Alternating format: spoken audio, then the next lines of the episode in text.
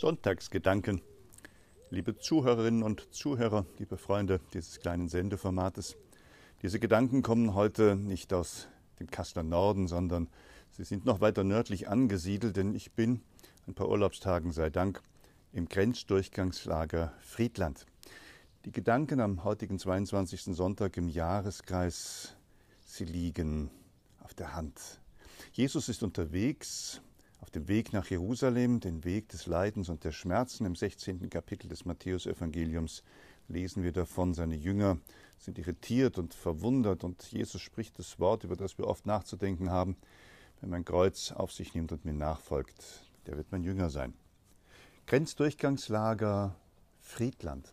Jahrzehnte Geschichte von Flucht und Vertreibung und die Frage, wo kommt der Mensch an, wie geht es mit dem Mensch weiter, was ist zu tun und zu machen.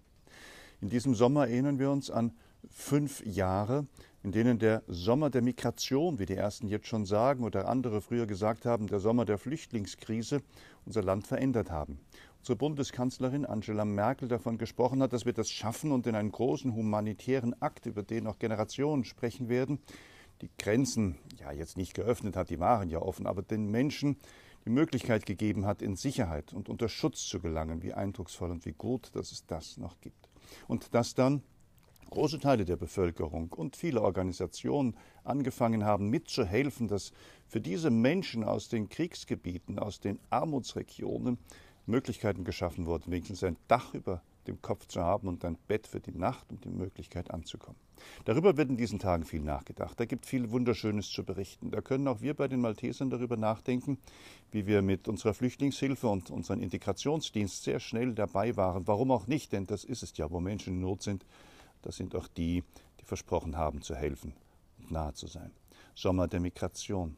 Wir alle sind Gast auf Erden. Wir alle sind immer wieder unterwegs.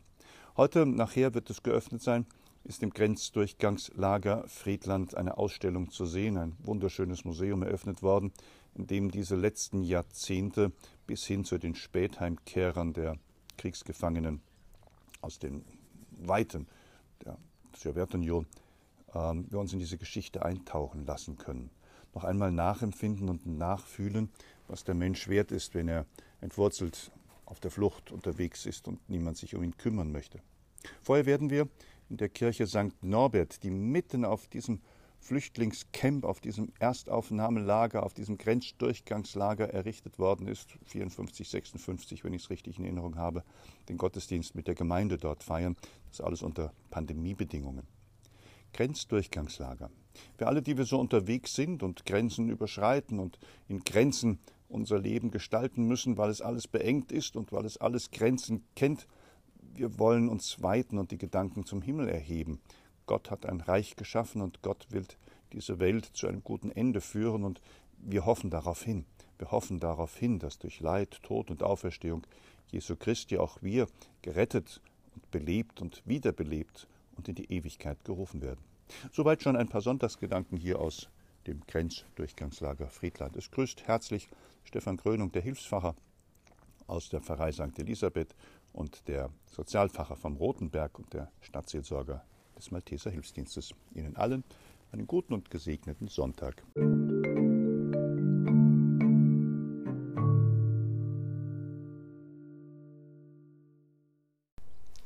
Sonntagsgedanken aus Friedland. Friedland, Generationen vor uns haben das alles viel besser gekannt.